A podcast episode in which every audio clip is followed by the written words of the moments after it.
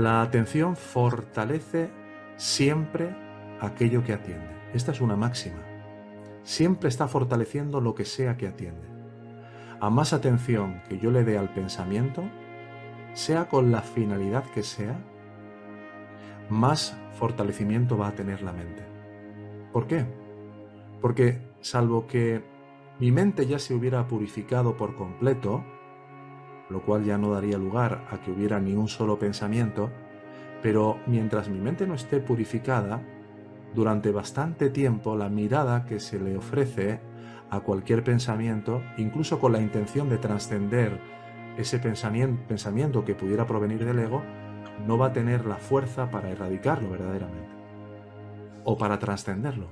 Porque un, digamos, un meditador o alguien que esté mirando al pensamiento con la intención de trascender la fuerza que éste pueda tener, mm, si tiene una mente que no está verdaderamente pura o bastante purificada, lo normal es que solo por el hecho de ofrecerle atención al pensamiento ya lo va a fortalecer en sí mismo. Con lo cual vemos una máxima muy importante. La atención al pensamiento lo que hace es fortalecerlo. Contribuye a su florecimiento, en definitiva.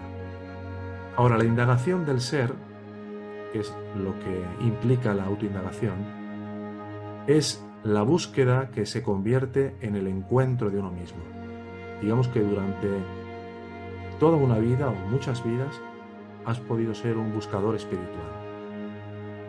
Si quieres ser un buscador, dejar de ser un buscador espiritual y convertirte en un encontrador espiritual, es fundamental el que uno se dé cuenta que mientras estemos mirando al pensamiento, mientras estemos contemplando emociones, pensamientos, etcétera, etcétera, siempre vamos a estar enredados, porque el que contempla los pensamientos es el ego.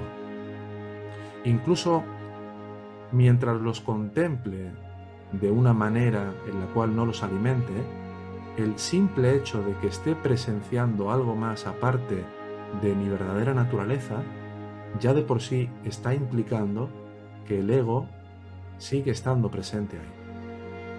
Ahora bien, si nos volvemos hacia adentro, es decir, si retiramos nuestra atención de cualquier cosa que podamos percibir y buscamos al yo que atiende los pensamientos, lo que vamos a descubrir de forma inmediata es que solo hay una simple y llana capacidad de ser conscientes.